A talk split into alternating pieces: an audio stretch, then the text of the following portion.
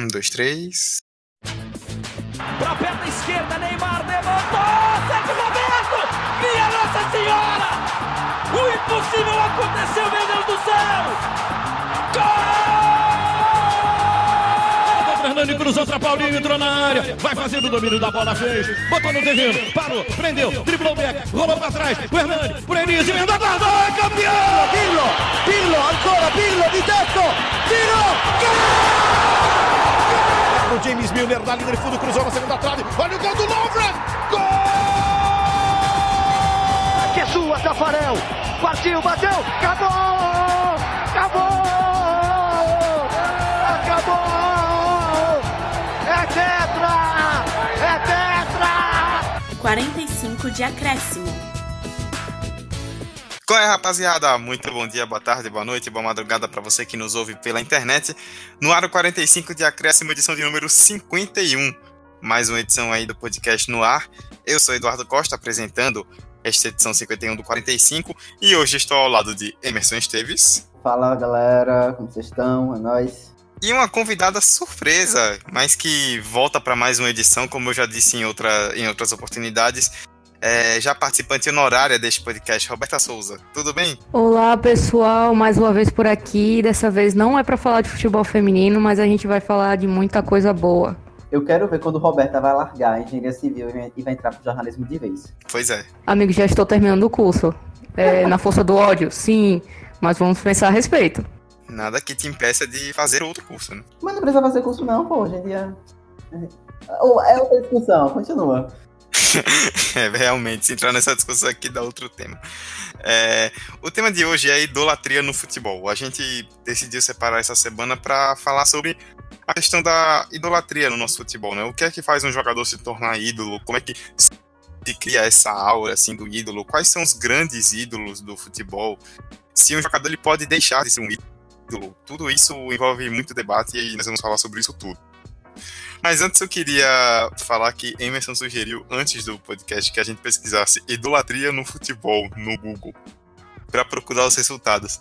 E eu achei um resultado aqui sensacional da página JM Notícia, não sei o que significa JM. O título da reportagem é Futebol é coisa do diabo. Pastores comentam se evangélicos podem ou não gostar de futebol. E aí continua. Alguns pastores condenam não apenas praticar o esporte, mas torcer para times. Outros não veem problemas no futebol, desde que não roube o lugar de Deus no coração dos homens. Eu não sei nem o que dizer. Futebol é coisa do diabo?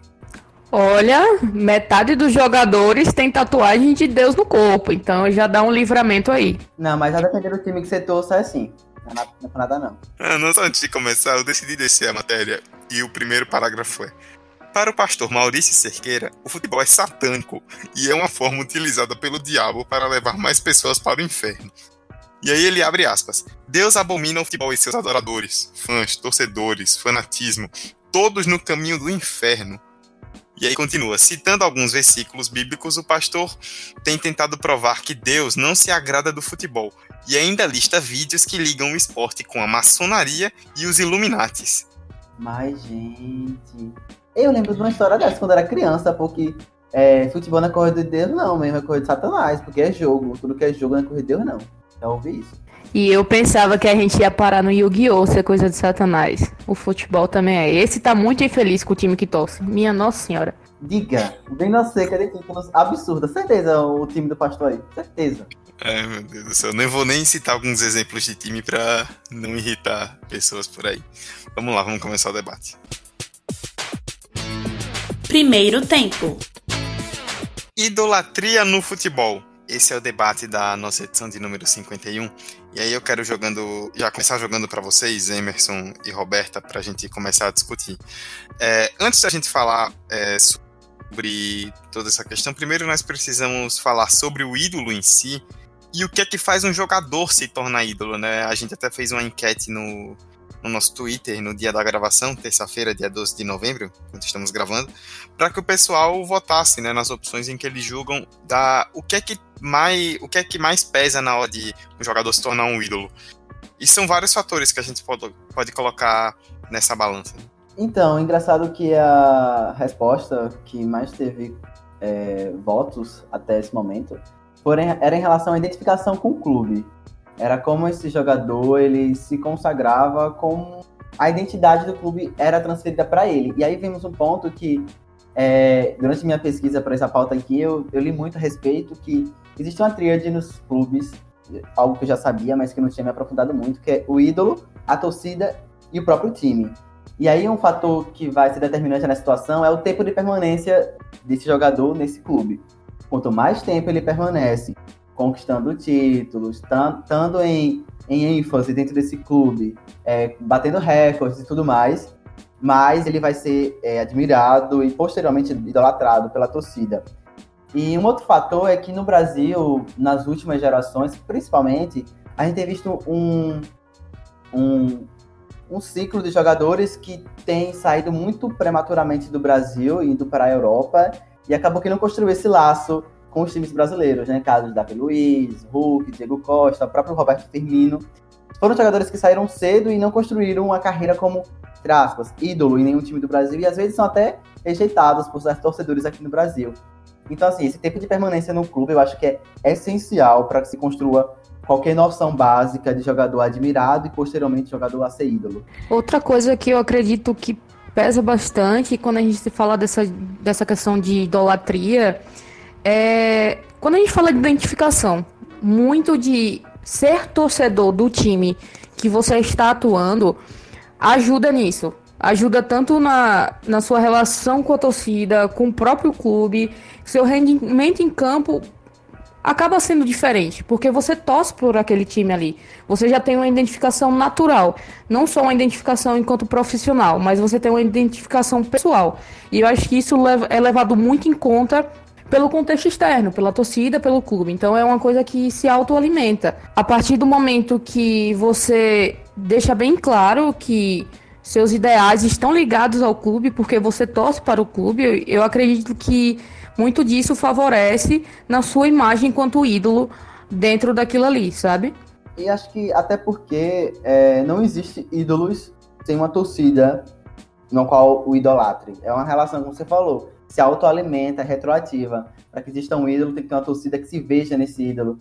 E muitas vezes eu vejo isso muito na construção de ídolos ultimamente, ultimamente em relação à fidelidade desse jogador.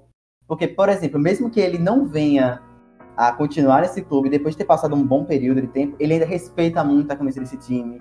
Ele não sai falando mal desse time, ele, ele sempre guarda algum tipo de bom sentimento por esse time e pela torcida.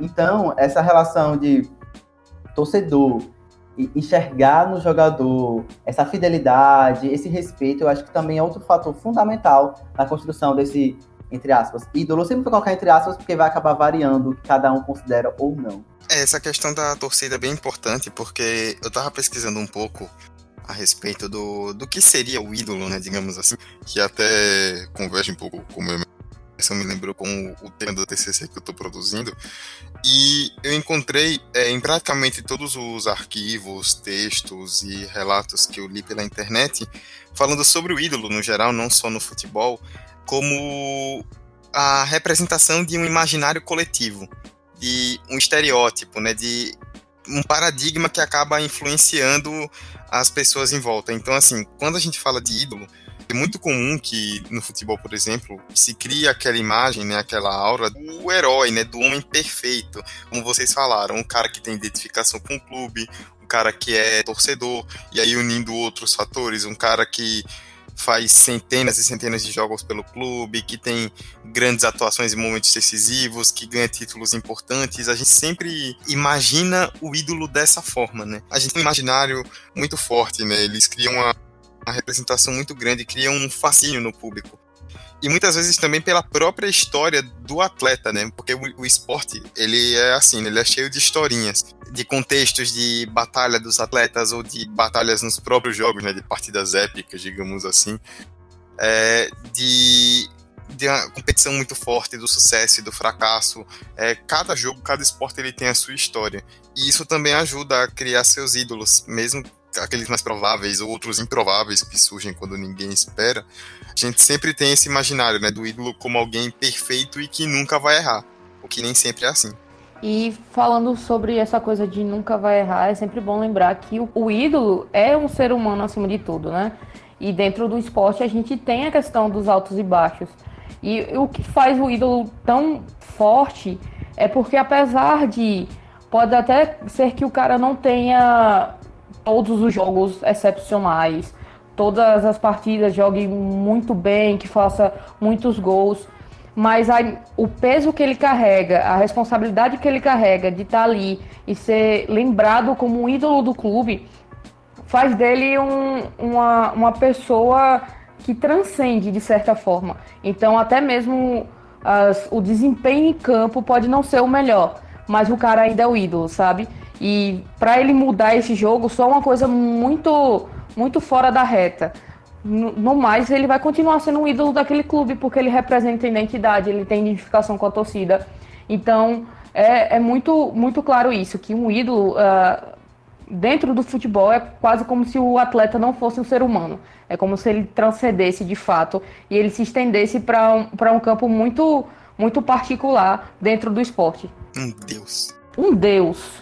É, é, tanto que muitos jogadores são lembrados dessa forma. É muito que a gente vê de o deus do futebol, o rei do futebol. São coisas que a gente pode até não perceber, mas essas nomenclaturas elevam o cara do patamar de um simples ser humano, um simples atleta, para um cara que realmente transpôs é, é, níveis absurdos e está ali com um, um, poder muito elevado, tanto de influência quanto de, de identificação.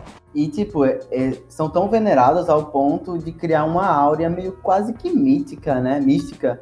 E eu acho que isso me lembra muito o papel do século XX, enquanto rádio teve essa função muito importante de, criar esses grandes ídolos e de de conceber mesmo a partir dos seus textos, a partir das suas histórias, caras desse tipo, que transcendem o espaço e tempo. Porque é algo que eu ia falar, inclusive, que esses ídolos, eles normalmente eles se adequam ao espaço-tempo do clube, né? Porque ele não vai ser, óbvio, ele é ídolo, mas ele jogou durante um período específico de tempo e ele, e ele com esse status de ídolo, ele transcende esse, esse tempo também. A gente é, cresce vendo é, ídolos que posteriormente vão se aposentar, mas eles não deixam de ser ídolos depois que se aposentam. Acho que tem muito essa relação também, e é uma relação meio que de renovação de ídolos. Eu acho que é importante, inclusive, que um clube ele não só tenha um grande jogador na história, um grande ídolo na história, que ele tenha uma quantidade boa, porque isso, como vocês falaram, é, tem relação, e eu falei também,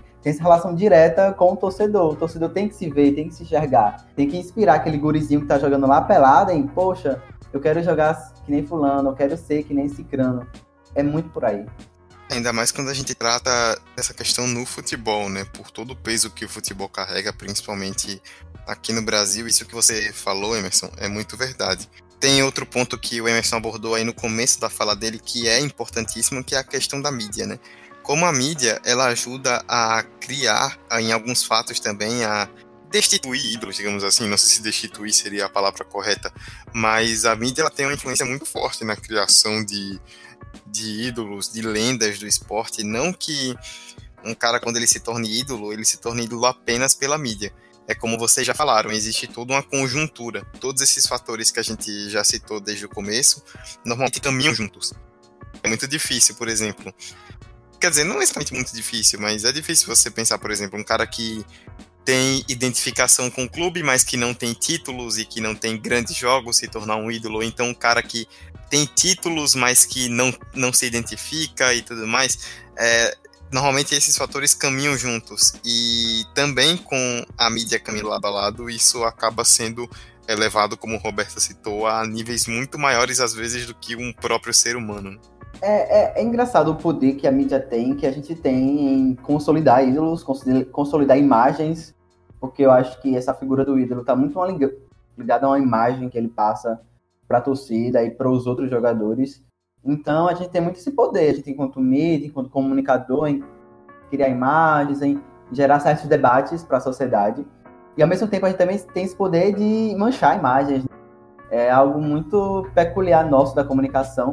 É, em relação ao rádio, por exemplo, que ele desenha um papel fundamental logo no momento em que o futebol estava se tornando um esporte popular aqui no Brasil, ele e era uma mídia super disseminada e que não tinha certas barreiras, como a televisão, que ainda demorou um pouco para penetrar na sociedade brasileira. E a partir dos relatos, das histórias, dos contos, ídolos foram concebidos ali, jogadores eram, eram mistificados e tudo mais.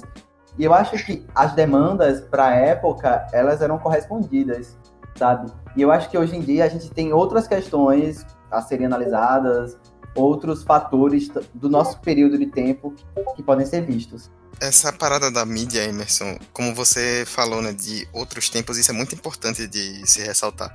Porque, claro, não que a mídia hoje ela não construa novos ídolos, mas antigamente ele tinha uma força maior, porque a gente via os meios hegemônicos, né, um rádio, um jornal, depois a televisão, dominarem o cenário. Então, assim, a, aquela mídia, por exemplo, vou pegar uma época como anos 80 ou 90, onde a televisão era muito forte. Muito mais forte do que hoje, por exemplo, mesmo ainda sendo. É, a televisão ela criava uma narrativa de determinado jogador como um ídolo, como um herói, como uma lenda, e era isso. Assim, você não tinha, por exemplo, como você tem hoje, internet, redes sociais, outras formas de você enxergar a pessoa de outra maneira, e aí você poder contestar aquele, aquele status que o jogador tinha, né? Ele era tratado daquela forma e virava algo meio que uníssono, e isso acontece até hoje, né? Quanta, quantos atletas, quantos jogadores, isso aí não só do futebol, né, que se tornaram ídolos em outras décadas, outras eras, e até hoje, como vocês já falaram no debate, até hoje ainda carregam esse posto, justamente por conta disso, a imagem que ficou tão, é uma aura, né, que ficou tão elevada e intacta, que isso é carregado durante anos e anos e anos, mesmo quando o atleta não está mais na ativa. Eu acho que é só aquela relação da distância mesmo, de onde eu tô para o ídolo onde ele está. Ou antes era muito distante essa relação. E o rádio, então, posteriormente até a televisão teve esse papel. Ele era esse meio, esse ele fazia essa mediação, sabe, entre eu e meu ídolo. Hoje em dia, essa regra, essa essa lógica foi um pouco mais complicada e está um pouco mais complexa, justamente pelo advento dos meios de comunicação é, digitais, né? A internet está aí, a gente está muito mais próximo dessa galera, a gente ver eles como, entre aspas, seres humanos como eles são, sabe? Eu vejo eles no Twitter fazendo, indo numa festa, eu vejo eles é, fazendo compras, eu vejo eles fazendo o que bem entender, porque eu, tô adentrando na vida particular deles de uma forma muito mais incisiva. E antes não era possível isso. Não dizendo que antes era melhor, ou agora é pior, antes tínhamos ídolos melhores, agora temos ídolos piores. A discussão não é essa. A discussão é Antes existiam lógicas para aquela sociedade, específicas, específicas daquela sociedade. E hoje a gente tem outras questões, outras demandas, outras problemáticas da nossa geração que tem que ser enfrentadas. Mas isso não quer dizer que os ídolos do passado eram melhores dos de agora, porque a gente tem mais acesso aos de agora, entendeu? Falar de acessibilidade é o que a gente tem como ídolo dentro do esporte. É, hoje em dia a gente consegue muito mais proximidade. Os caras fazem uma live para interagir com, com os fãs e tudo mais. Isso não era possível há anos atrás, entende? Então, assim, existe um peso muito grande que pode ser tanto positivo quanto negativo na imagem do cara. Ele pode se construir com a ajuda disso, com essa proximidade da torcida, com esse apoio, se realmente dentro dele e enquanto identificação, como a gente citou antes, identificação pessoal e com o próprio clube, ou ele pode se queimar. Isso pode acontecer de fato, porque aquela coisa, a torcida sempre vai cobrar, o clube também sempre vai cobrar. Então, o atleta tem grandes poderes e tem grandes responsabilidades. Então, com acessibilidade, com estar sempre com a imagem na mídia e interagindo, ele também tem que saber que vai fazer o que vai falar, o que vai expor, o que não vai muito mais hoje em dia do que pesava antes. Antes da gente encerrar essa primeira parte do debate, eu queria puxar um último tópico para vocês a respeito dessa questão de como um jogador se torna ídolo. É, nós lançamos, como eu citei no começo, uma enquete no, no nosso Twitter perguntando ao pessoal o que é que faz um jogador se tornar um ídolo. E aí as quatro alternativas eram títulos, grandes atuações, identificação com o clube e posicionamento político. E a gente recebeu uma resposta, vou até citar aqui o, ouvinte que nos respondeu, o Leandro Paulo, que comentou: No dia que posicionamento político for o critério para avaliar ídolo, trocarei o futebol pela sinuca. E aí eu queria saber o que é que vocês acham a respeito dessa questão de posicionamento, um posicionamento, um comportamento social, político, é capaz de construir um ídolo no esporte? Olha, eu acredito que o esporte é um espaço acessível para todos os tipos de pessoa, certo? Seja o credo, a sexualidade, o gênero, independente de qualquer coisa, o esporte é aberto para todos. É um espaço livre. Então, eu vejo sim, dentro do esporte, o posicionamento político, o posicionamento social como algo importante, mas não como algo determinante para o atleta. É uma questão muito pessoal de cada um. E isso deve ser muito bem separado do desempenho que ele tem em campo. Então, o cara pode chegar numa semana e ter um posicionamento sobre algum, algum incidente, alguma coisa que aconteceu naquele período de tempo, mas isso tem que ser muito distinto do desempenho dele dentro de campo. E a torcida e as pessoas no geral têm que entender isso. Que apesar dele se posicionar, ele é um atleta, ele é um profissional acima de tudo. Então, existe sim, é, é válido sim, é muito importante, mas é bom sempre deixar claro que ele é um atleta. Então, o principal papel dele nessa posição é desempenhar dentro de campo. Velho, é, quando eu vi a resposta, eu fiquei um pouco pensativo sobre. E eu eu acho, na minha opinião, uma, opinião de Emerson Esteves, tá, gente? Eu acho fundamental um posicionamento político de alguns atletas que são politizados e que têm lutas intrínsecas a eles. Então, eles, é, além desse desempenho dentro de campo que Roberta falou, isso não invalida, tá? O desempenho de, dentro de campo ainda é, para mim, tipo, essencial. O atleta tem que fazer aqueles critérios que a gente falou, né? Ganhar títulos, passar um bom tempo dentro do time, é, rolar essa identificação com a torcida. Ao mesmo ponto que ele tem um posicionamento político, eu acho um diferencial.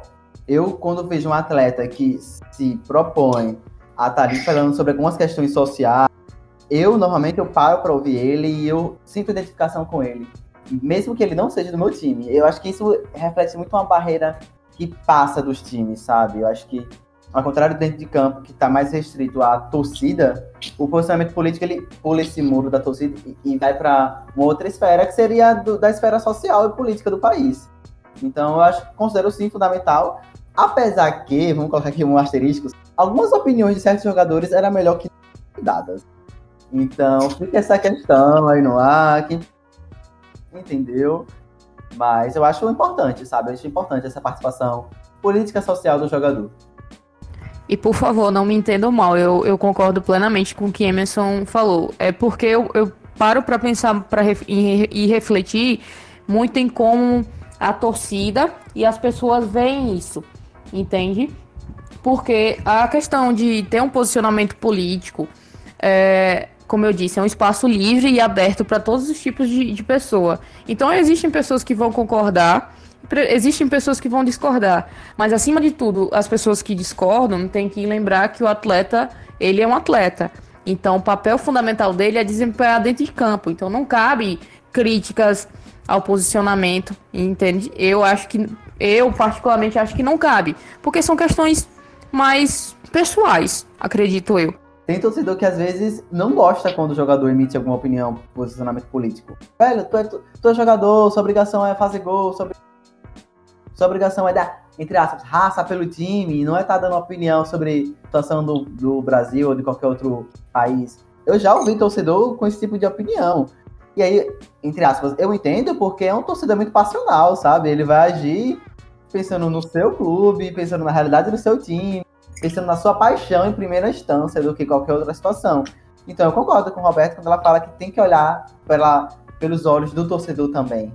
E outra coisa que valida ainda mais a importância de o cara se posicionar nesse sentido é porque também quebra um estereótipo que a gente tem muito forte disseminado no futebol de que jogador de futebol não, não pode se posicionar, que não pode sair daquela mesmice de entrevista de responder sempre a mesma coisa ou coisas muito semelhantes.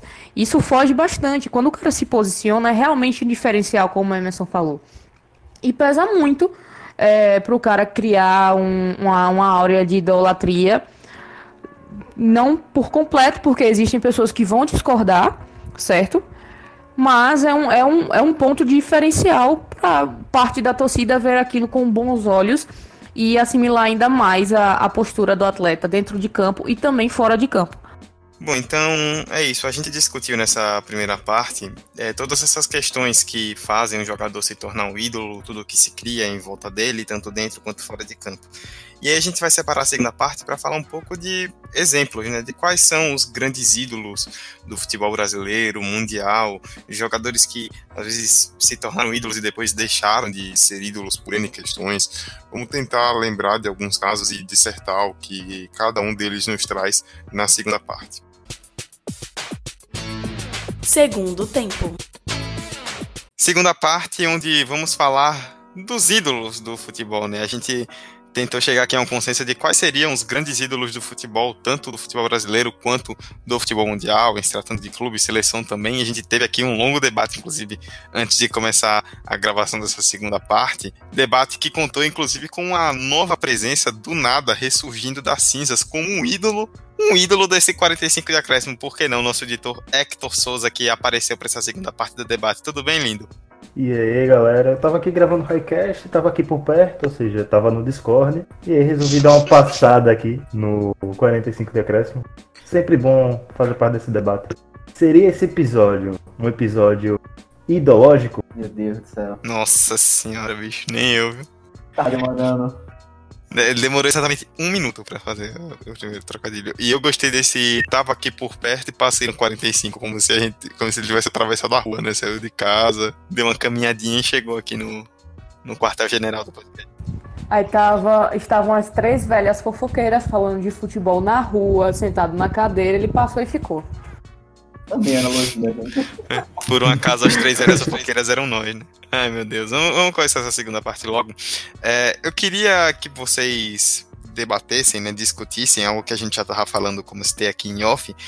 Quais seriam os grandes ídolos do futebol hoje, né? Tanto do futebol brasileiro quanto do futebol mundial, dos jogadores que estão na ativa. Isso aí eu não vou levar. Não, é, não vamos levar, por exemplo, para clubismo agora, isso a gente pode fazer depois. Mas quais seriam no futebol como um todo os grandes ídolos atualmente? O que é que vocês acham? Messi. Opa! Opa, muito grosso. Inclusive foi o ponto da discussão aqui antes da, da gente começar, viu? Talvez eu sou repetitivo porque eu não tava aqui, mas eu acho que hoje em dia Messi e Cristiano Ronaldo dividem esse palacete aí dos ídolos, tanto pelo que eles realmente fazem em campo, como pelas quantidades de títulos e de prêmios individuais que eles sabem.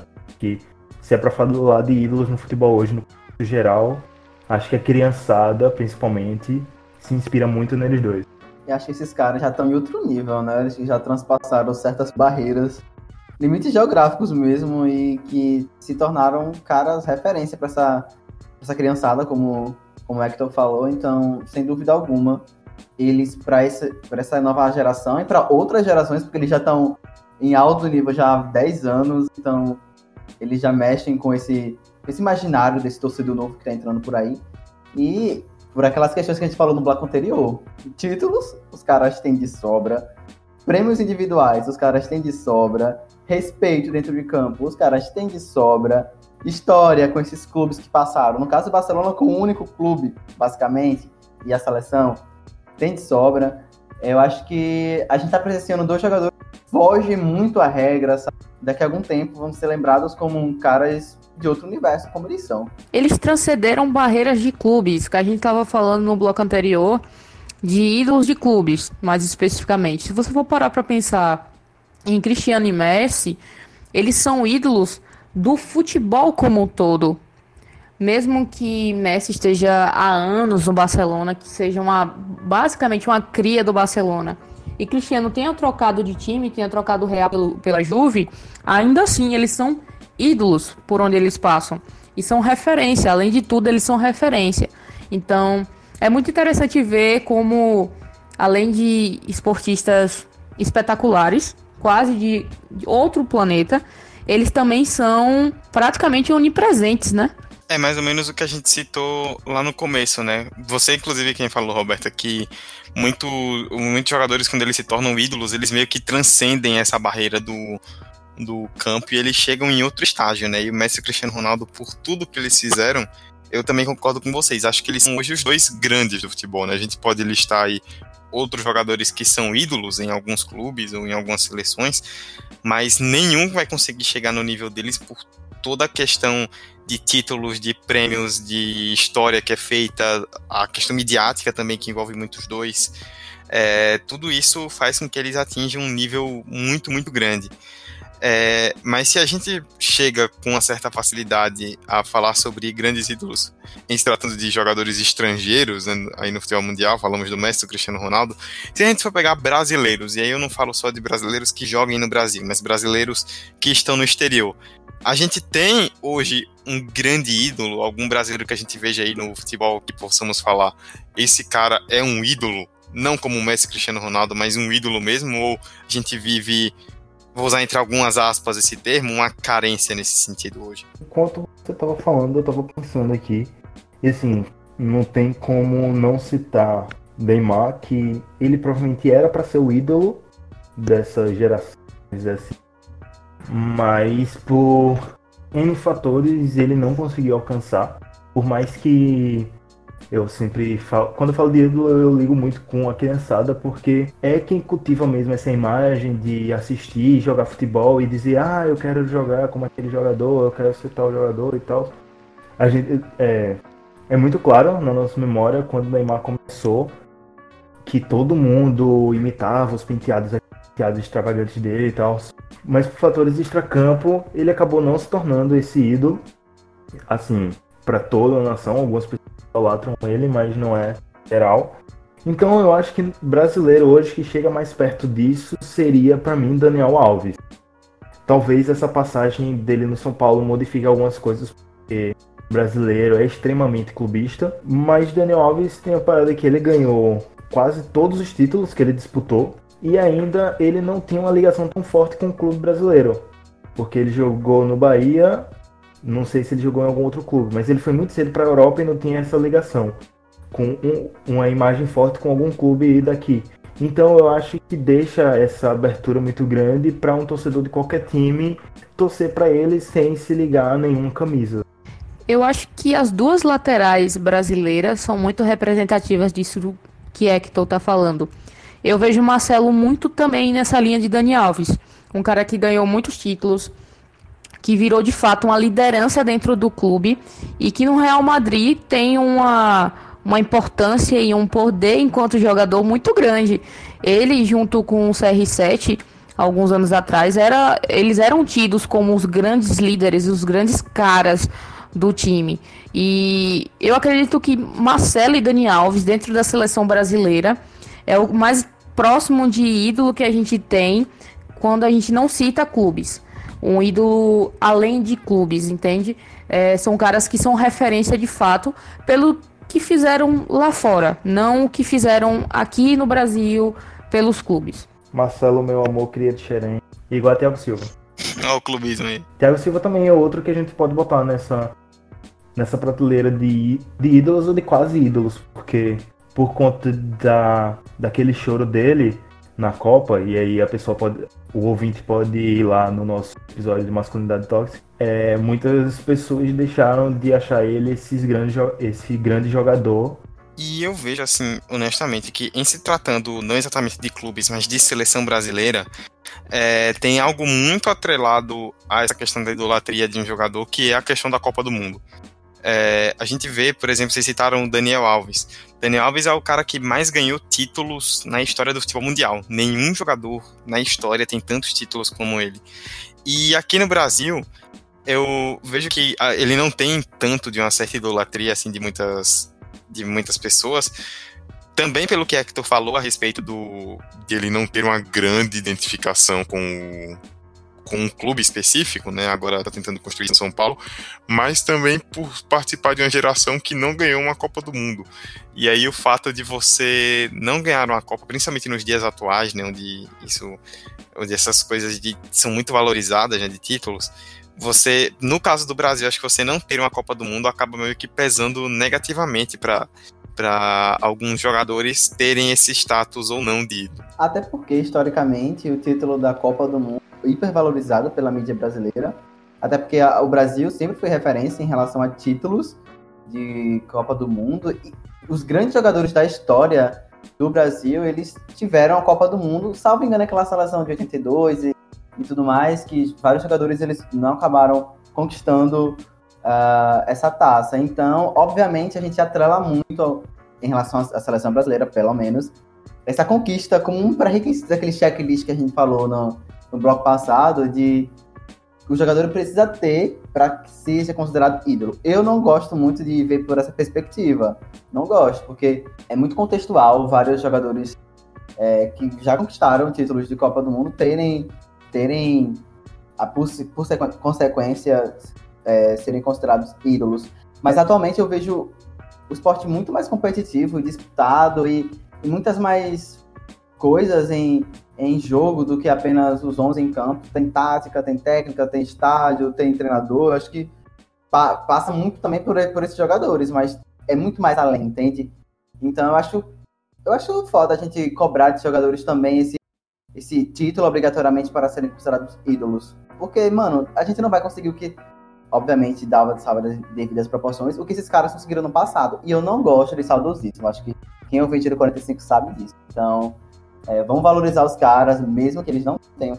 E essa seleção de 82 que você citou, Emerson, é meio que uma exceção da exceção, né? Muito também por influência da mídia, que a gente falou no, no primeiro bloco, né? Até um certo saudosismo de que a seleção de 82 é um último resquício do futebol arte, da magia do futebol. Então isso ficou tão marcado que, mesmo não tendo ganho o título, muitos daqueles jogadores são ídolos até hoje, inclusive até recomendo o episódio 82 dos nossos amigos de Esquenta Bancos, desmistificando a seleção de 82. Fala muito sobre isso também. E entrando aqui em uma linha um pouco diferente do que a gente vinha falando de grandes jogadores, ídolos que se consagraram fora do país, mas que são ídolos brasileiros, eu vou puxar um pouco para ídolos de clubes aqui no Brasil. E eu acredito que um nome que me veio à mente, porque estavam falando de seleção brasileira, eu lembrei do Cássio. Para mim, ele é um grande representativo do, de, de um ano glorioso do Corinthians e ele ainda é uma peça fundamental dentro do, do, do, clube. Então eu vejo ele muito como ídolo, mesmo não torcendo para o Corinthians, dá para perceber que ele faz total diferença no clube e que os torcedores respeitam muito ele pela história e por, pelo que ele ainda faz hoje no clube, pela identificação e por tudo que ele ainda batalha para manter o Corinthians é, como um grande clube dentro do Brasil. Apesar de não estar em tão boa fase, mas ainda assim ele é um cara muito forte dentro do clube e eu acredito que ele é um ídolo de um clube. Eu acho meio complicado falar de ídolos de clubes porque é controverso, querendo ou não. Tem para pessoas, por exemplo, eu vou pegar o caso do Fluminense, que é o time nacional rodou para uma parte da torcida, Conca é muito ídolo do Fluminense por tudo que fez lá. Para outra torcida, Conca já foi ídolo do Fluminense e não é mais porque ele, por causa da saída conturbada dele para a China, depois ele voltou para o Flamengo e sendo que ele tinha dito que nunca ia jogar no time rival. Então acho que tem esse fator controverso de para parte da torcida é ídolo, para outra parte não é. E sem contar que, se a gente for contar de times, eu acho que a gente pode listar uma seleção para cada time do Brasileirão, sabe? Então, aqui um episódio inteiro só falando disso. Tem outro nome que Hector me lembrou, puxando esse exemplo aí do Conca, né, de jogadores que causam muita controvérsia nessa questão de ah, é ídolo, não é ídolo. Tem um que eu tenho muito como exemplo nesse sentido, que é o Guerreiro. Principalmente pela passagem dele no Corinthians. O Guerreiro foi um cara que chegou no Corinthians e rapidamente começou a fazer muitos gols, se tornou um grande ídolo, ganhou títulos, inclusive fez o gol, fez os gols na campanha do título mundial do Corinthians em 2012 e era um grande ídolo da torcida. A torcida amava o Guerreiro pela forma como ele saiu para o Flamengo e até depois do Flamengo também. Ele era um dos grandes, talvez o grande atacante do futebol brasileiro quando foi para o Flamengo. E aí, quando ele chegou, a torcida pensou: ah, vai ser sucesso imediato. E ele meio que virou um ídolo instantâneo mas que acabou não correspondendo dentro de campo por conta de N questões. Hoje a torcida já não vê mais o Guerreiro daquela forma que via quando ele chegou por conta de tudo que aconteceu na hora de jogar bola. Né? Bom, eu não sei muito falar sobre essa relação Guerreiro-Flamengo. Acho que tem pessoas mais capacitadas nesse podcast que pode falar sobre. Eu prefiro me abster. Poxa, mulher, fale. Tem até, um, tem até um grito de torcida pra ele, não vou comentar sobre isso. Calma, tem palavras de baixo escalão, senão não falo. Com certeza. É, então, realmente, a audiência infantil do 45 agradece. É um podcast familiar.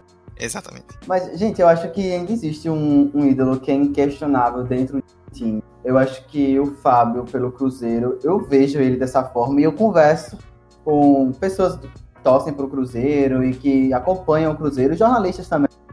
E lá ele também é um cara muito idolatrado. Tá lá já há mais de, sei lá, 15 anos, ele já tá lá no Cruzeiro? Alguém tem essa informação? De cabeça, acho que uns 13, viu? Três por aí, né? Enfim, desde que me por gente, ele tá no Cruzeiro.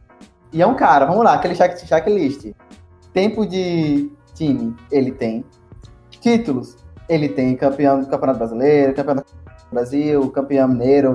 Identificação com a torcida, tem muito de sobra. Em vários momentos que o Cruzeiro esteve mal, ele era um dos poucos que a torcida meio que passava a mão e, mano, o cara é ídolo, sabe? Vamos tratar ele de outra forma. E além de ser o jogador que mais vestia a camisa do Cruzeiro, então ele consegue suprir bem essa checklist que a gente fez, simbólica de um jogador para se tornar ídolo. E eu enxergo ele de uma forma muito boa em relação aos outros clubes também. Outros, outros torcedores de clubes enxergam ele. Eu mesmo, tipo, não torço pro Cruzeiro, mas eu tenho muito respeito pela história que ele construiu dentro do time. E que eu ainda acho que ele foi um jogador muito injustiçado dentro da seleção brasileira. E que, enfim, acho que é um jogador que deveria ser um pouco mais falado e comentado. Não sei se fosse um time dos, de São Paulo ou do Rio, talvez ele ainda fosse mais, enfim, repercutido dentro da, dentro da mídia. É, mas eu acho que é um cara que, sem dúvida alguma, ele é um ídolo do. Completando o que você falou, eu pesquisei aqui, Fábio tem 14 anos de Cruzeiro, desde a treta que ele teve quando ele foi pro Vasco. E falando um pouco sobre esses jogadores que não têm tanta mídia por não serem de clubes do, de São Paulo e Rio de Janeiro, eu consigo lembrar muito bem de Durval. Eu sempre acreditei que ele, na figura dele, do ídolo do esporte, é, eu queria conversar mais com torcedores de esporte para saber, mas eu sempre vi ele como um grande ídolo, por ver o meu time jogando contra o esporte e a forma como a torcida é, apoiava ele via ele um grande líder. Para mim, é, ele sempre me passou essa imagem um grande ídolo do clube e de um clube nordestino, que a gente não fala muito a respeito. É, inclusive, a gente não tem tanta noção do, de como é, mas ele sempre transpareceu isso para mim. Um grande ídolo que sempre é, teve essa grande identificação com o clube e um grande jogador também. Emerson falou de Fábio, que é um goleiro, e eu acho que rola também essa coisa da idolatria com ele, porque, como você falou, ele é um jogador que está muito tempo no clube, e aí sempre rola isso, né, com um jogador que fica muito tempo no clube, principalmente ele que sempre permaneceu como titular. Mas tu falou de goleiro e Fábio, eu lembrei que na época que ele tava meio que no auge, também tem outro goleiro que tava no auge, que era Vitor, no Grêmio. E ele tava, tipo, ganhou alguns títulos com o Grêmio, não vou lembrar agora. Mas teve um momento que ele também se tornou esse ídolo em certo nível nacional, todo mundo gostava dele. Aí eu queria saber de Dudu, que é gremista. Ele, depois dessa saída, ele ainda é ídolo do Grêmio ou, ou rolou esse rompimento também? Porque tem isso, né? O, o cara é ídolo até sair do clube. Cara, é, eu vejo que na torcida do Grêmio não existe tanta unanimidade a respeito do Vitor. É, ele passou, ele conquistou ali alguns títulos, mas conquistou mais campeonatos estaduais, né? Foi num período onde o Grêmio teve uma seca muito grande. E durante um tempo ele foi visto como um grande ídolo da torcida. Mas depois, pela forma como ele saiu ali um grande momento técnico e acabou indo para o Atlético Mineiro, ele meio que perdeu um pouco disso. E principalmente porque, se no Grêmio ele não conquistou títulos, ele foi para o Atlético e lá ele se tornou uma lenda, né? Ganhou Copa Libertadores, ganhou Copa do Brasil, muitos campeonatos como o herói, principalmente na conquista da Libertadores. Então acho que isso acabou gerando um certo ressentimento assim na torcida. Eu não acho que a torcida do, do Grêmio tem o Vitor como ídolo, não vejo isso, mas também não acho que ele seja odiado. Eu acho que ele fica ali no meio termo, sabe? Um bom jogador que teve bons anos aqui e é isso. Um último exemplo que eu queria dar, é, Roberta falou de Durval, tem outro nome muito ligado ao esporte, que é o do Magrão, né? Que saiu do esporte recentemente, mas ele é um grande, grande, grande goleiro. Para muita gente, até o maior jogador da história do esporte, não só o maior goleiro, mas também o maior ídolo da história do clube. Participou de grandes momentos, como a Copa do Brasil de 2008. Tem muitos e muitos jogos, não vou lembrar agora a contagem correta. Ele tem casos como, por exemplo, se não me engano, em 2014, na final da Copa do Nordeste, ele foi para o jogo contra o Ceará enquanto a esposa dele estava numa cirurgia para retirada de um câncer de mama.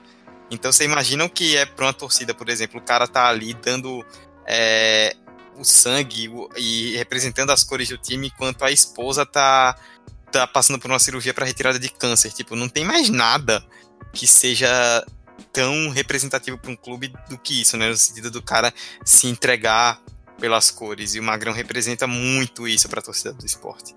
Essa saída do Magrão no esporte acho que foi meio conturbada. Eu não fui a fundo no assunto, mas assim, eu ouvi algumas coisas sobre, li algumas coisas sobre. E eu acho que foi uma parada bem política, sabe? Dessa polaridade que a gente vive e a instabilidade política dentro do clube também ocasionou a saída dele e assim, alguns torcedores do esporte até cogitaram, sabe, ele perder esse status de ídolo por ele não ficar do, tanto do lado assim dos torcedores e tal na, na teve. Mas eu vejo que é, politicagem, assim, não no sentido partidário, mas de políticas como relações mesmo, um cara também pode perder status de ídolo. Eu acho que ele não vai perder, tanto na torcida como no próprio, na própria instituição esporte, por tudo que ele fez pelo clube, ele não vai perder, mas eu acho que tem alguns jogadores. Tá, assim, é um, um exemplo que deixou claro que tem jogadores que podem perder esse status por de opiniões políticas. É, só para complementar a informação do Magrão, eu tinha falado que quantos jogos ele tinha feito pelo esporte. Ele fez 732 jogos, conquistou 10 títulos e eu fui um pouquinho pesquisar a fundo a história dele. Ele recebeu o título de cidadão de Recife em 2012, cidadão de Pernambuco em 2013 13, e Olindense em 2013 também. Então é um cara que ultrapassou a, a, os quatro cantos da Ilha do Retiro e, e, conquistou um status muito forte em Pernambuco como um todo. Então acho muito difícil dele perder esse status, só para comentar o que Hector falou. Para a gente fechar a última parte, né, eu queria que a gente se debruçou um pouco mais a respeito de grandes ídolos.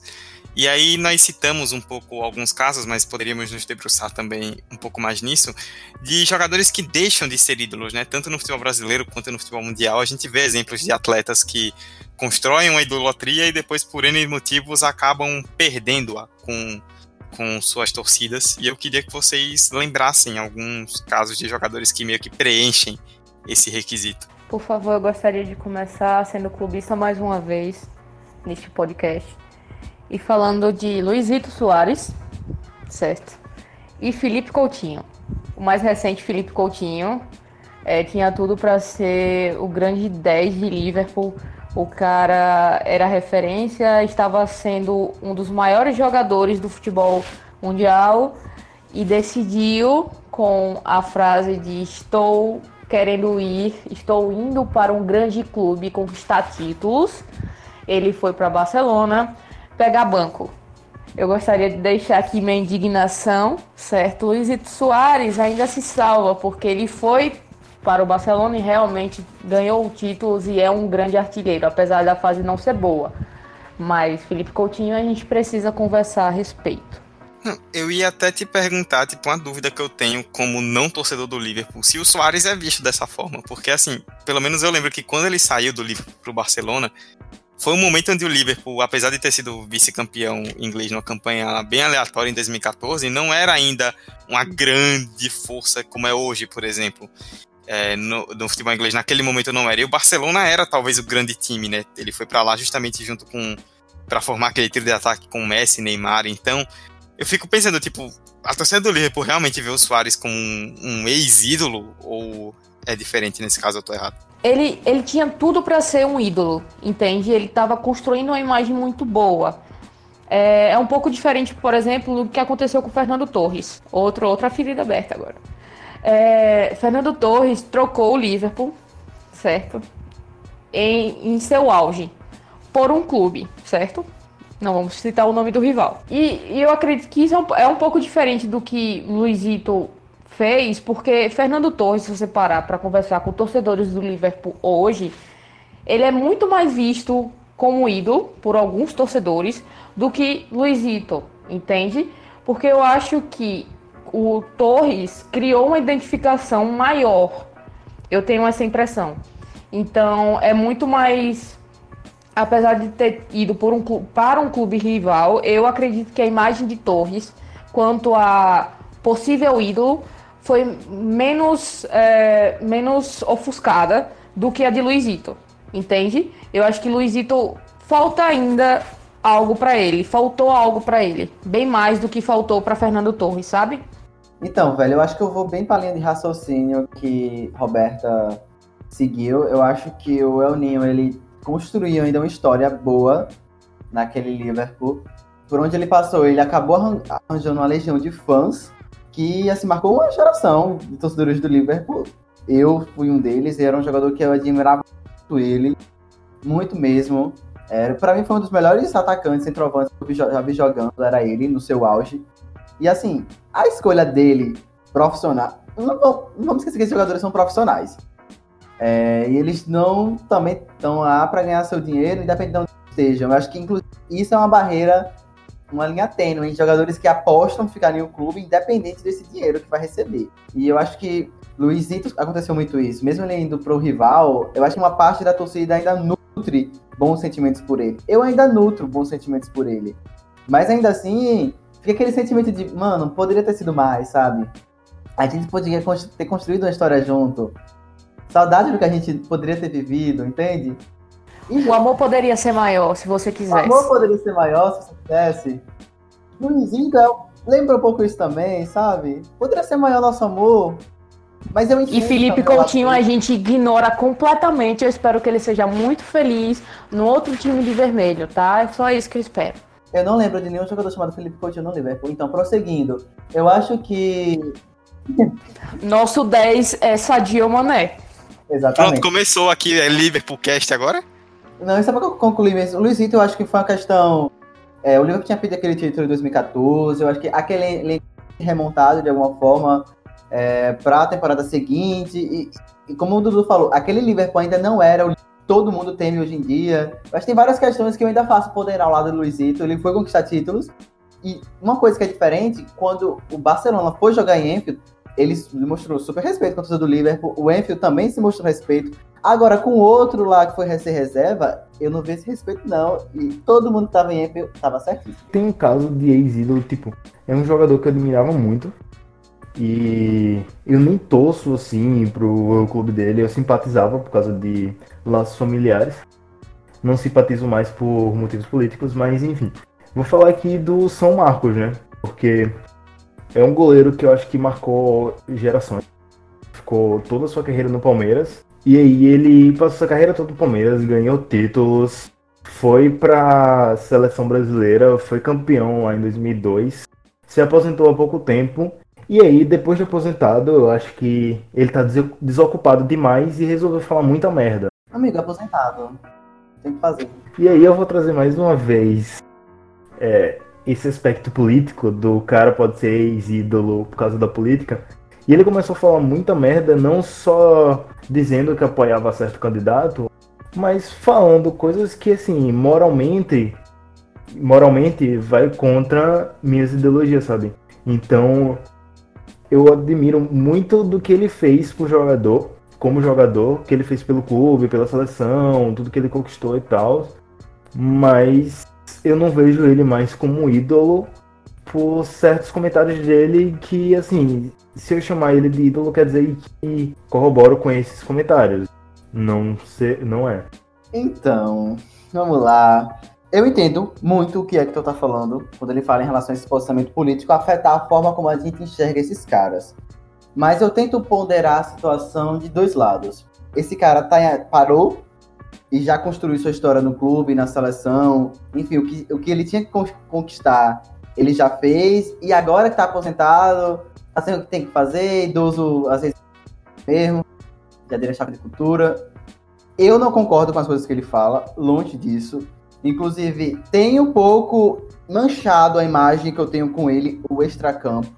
Mas assim, o dentro de campo, as memórias afetivas que eu tenho, os grandes jogos, os títulos, enfim, tudo me levam ainda a crer que ele é um ídolo inquestionável para mim. Mas a memória para mim, Emerson Esteves manchou um pouco, inquestionável. Mas assim, se você perguntar para qualquer palmeirense assim no meio da rua, velho, Marcos ainda é ídolo, a resposta vai ser unânime para mim. Ele todo mundo vai falar que sim, é. Mas assim, como eu falei, esse posicionamento político que não é, não concordo, mas enfim, tem gente que concorda, tem gente que aceita, tem gente que faz pano. É, acaba interferindo sim em um certo grau. Inclusive, a gente tocou isso, isso caso com o que a gente falou no primeiro bloco, em relação a, às vezes, o, o posicionamento político ele é necessário em certo grau para todo jogador. Acho que, primeiro, para criar essa identificação e esse laço social, que o esporte ele é social. Mas, ao mesmo tempo, isso pode ter um, um sentido inverso, de afastar e de distanciar torcedores que não têm o mesmo pensamento político que esses caras. Então, assim, pelo menos o que eu enxergo dessa forma é, se ele tivesse tido esses posicionamentos políticos durante a carreira dele em atividade, iria afetar muito mais.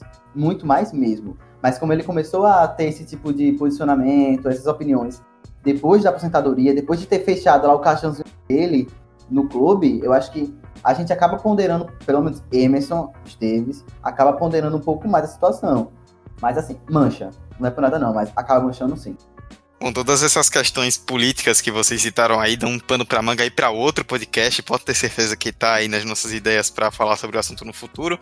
Mas a respeito da idolatria no futebol é isso, né? Estamos aí muitos ídolos, ou então ex-ídolos, muita gente aí abrindo seu coração com os clubismos de sempre.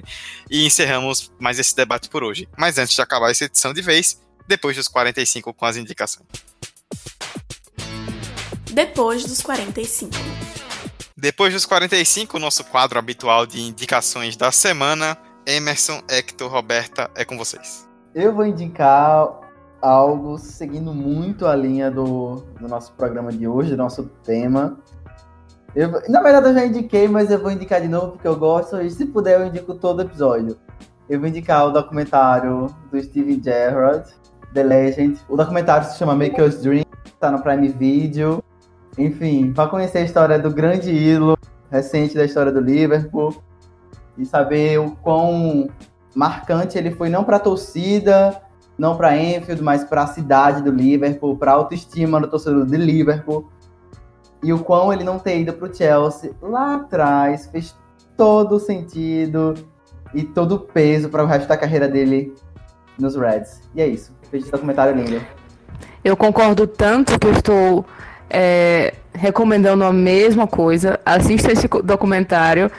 As coisas se alinharam tão bem que até minha bateria está em 8%. Então, vocês vejam só o quanto é necessário que esse documentário seja visto por mais pessoas. E vou indicar uma série brasileira da Fox chamada Impuros. A segunda temporada voltou essa semana. É, a primeira temporada tem 10 episódios, a segunda temporada também vai ter 10 episódios. E é sobre um, o Evandro do Dendê, que é o jovem da favela carioca, que ele queria ganhar a vida de forma honesta, mas seus deram muito certo. Ele se passa no Rio de Janeiro nos anos 90, traz umas paradas bem interessantes, temáticas bem interessantes. Ele já começa com aquela crise de Fernando Collor, do, da parada da poupança, que ele congelou a poupança de todo mundo agora, é, que ele congelou a poupança de todo mundo e todo mundo ficou sem dinheiro e a galera se dando e tal. E eu acho que tem umas discussões malas, além de ser muito bem feita, umas atuações muito boas. E é isso aí, assistem puras. E eu vou trazer uma segunda indicação, uma indicação geograficamente localizada para você que é de Aracaju, São Cristóvão ou região, que quarta-feira que vem, de hoje a 8, depois que esse episódio sai, se você não tiver muito o que fazer, você vai na UFES, na Universidade Federal de Sergipe, no Departamento de Comunicação Social, assistir uma mesa sobre podcasts, sobre a produção de podcasts, um pouco sobre o crescimento deles, e vai estar quem? Eu, Dudu, Emerson e Yara, que faz o request comigo, a gente vai estar fazendo essa mesa para discutir um pouco sobre a produção e sobre o crescimento e, e também sobre a regionalização, sabe? Um pouco da cena, vamos dizer assim, a cena local de podcast. Então é isso, se você é aluno da UFES ou não, tá aí o convite. As inscrições serão pelo Siga mas se você aparecer lá, é só apresentar o cupom 45 de acréscimo que eu espero que eles não barrem. o cupom 45 de acréscimo é maravilhoso. Nem eu tava sabendo disso agora. É, aqui tem informação. Decisão editorial na hora do programa, né? Eu adoro quando isso acontece. A minha indicação foge também do tema, mas é relacionada a esporte. É, eu adoro indicar conteúdo de esportes olímpicos, né? Porque acho que as pessoas precisam acompanhar mais, ainda mais no Brasil, que tem tanto os atletas fortes em tantos esportes, as pessoas normalmente só acompanham a Olimpíada e isso é um erro. É, então vou indicar dois conteúdos, né, dois produtos. Primeiro, o Rumo ao Pódio, que é um podcast de esportes olímpicos do Grupo Globo, que toda semana aí comenta sobre os esportes olímpicos, quem tá bem, quem tá mal, as principais competições. Rumo ao Pódio é muito bom. Tem o Guilherme Costa, que é espetacular, vale a pena ouvir. E também vou indicar o canal Vôlei Brasil, que transmite ao vivo alguns jogos da Superliga, começou hoje, no dia que a gente está gravando, dia 12 de novembro, começou a Superliga Feminina de vôlei. É, no último fim de semana começou a Superliga Masculina, a principal, as principais competições do vôlei nacional. E todos os jogos vão ser transmitidos, né? E alguns deles também pelo canal no YouTube da, da CBV, o canal Vôlei Brasil. Então vale a pena seguir e acompanhar, que vai ter muito jogo legal aí pra gente assistir. E ano que vem tem Olimpíada, viu? Todo mundo ligado. É isso então, fechamos a edição de número 51 do 45 de Acréscimo, um pouco mais longa que o normal, com mais convidados que o normal, com gente entrando no meio da mesa, com clubismo, mas é isso aí, um pouquinho de bagunça faz bem também para as nossas vidas. É, eu sou Eduardo Costa e você esteve comigo, com Emerson Esteves, com Hector Souza e com Roberta Souza neste podcast. Emerson, valeu e até a próxima. Viu? Até a próxima, Dudu. Fala pessoal, obrigado por dar essa moral de novo, ouvir o episódio inteiro. Desculpa um pouco de descontrole em certos momentos, né? Porque às vezes a gente mexe com certas paixões, o esporte também é paixão, mas é bom discutir de forma sadia e inteligente. E um, um outro convite é pessoas de Aracaju região, vão para o FASC, vão para o Festival de Arte e Cultura de São Cristóvão, que vai rolar nesse final de semana. Vale muito a pena, vão para São Cristóvão, conheçam aquela cidade maravilhosa. E é isso. Até a próxima. Tchau, tchau. Boa, boa, bem demais. É, Hector, nosso editor, meu querido, eu nem vou falar que volte quando quiser, quando puder, porque você já tá aqui praticamente toda edição, né? Então até qualquer dia aí. Valeu, sempre bom discutir aqui com você, nem que seja só pela metade do episódio. E é isso aí, até a próxima. Espero que em breve. E espero que vocês não percam seus ídolos por causa de política. É, Roberta, querida, mais uma vez obrigado pela participação. Você sabe que pode voltar aí sempre que quiser. E é isso, mais uma vez abrilhantando esse debate. Antes de Roberta falar, eu quero deixar aqui que estou lançando a campanha Roberta efetivada no 45 decréscimo. Opa!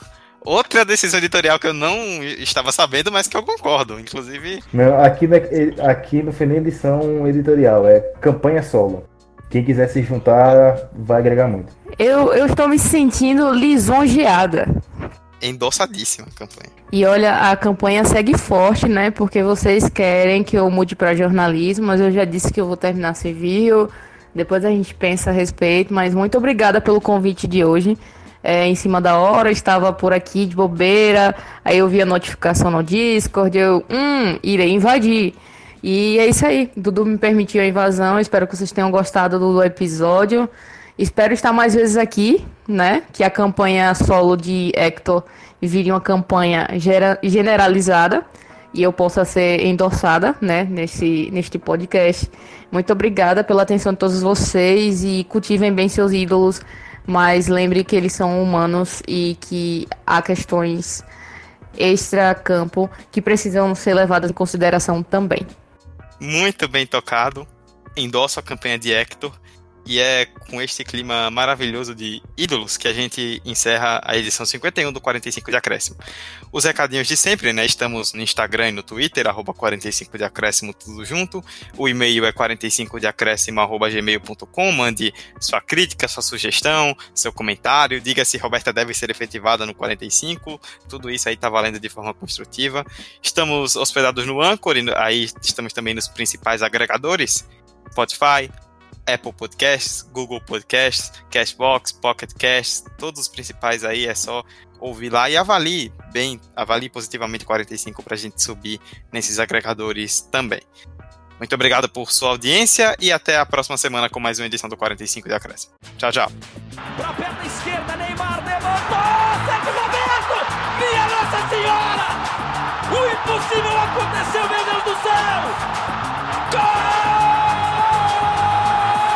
Fernando cruzou para Paulinho, entrou na área, vai fazendo o domínio da bola, fez, botou no terreno, parou, prendeu, driblou o back, rolou para trás, o Hernani, por Enis, emenda guarda, é campeão! Pirlo, Pirlo, ancora Pirlo di tetto, tiro, gol! O James Milner na linha de fundo, cruzou na segunda trave, olha o gol do Lovren, gol! Que é sua, Tafarel, partiu, bateu, acabou, acabou,